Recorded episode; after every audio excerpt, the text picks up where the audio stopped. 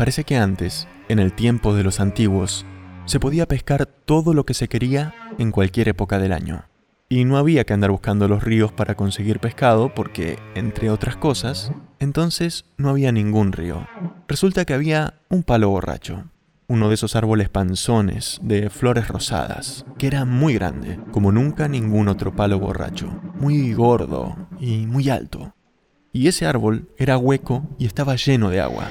En esa agua estaban todos los peces. Así que cuando uno quería pescar, agarraba su arco y sus flechas de pesca y se iba para el palo borracho. ¿Pescar con arco y flecha? Sí, los matacos y otros indios no pescan casi nunca con anzuelo. Dicen que hacen mucho más rápido con una red o con una flecha.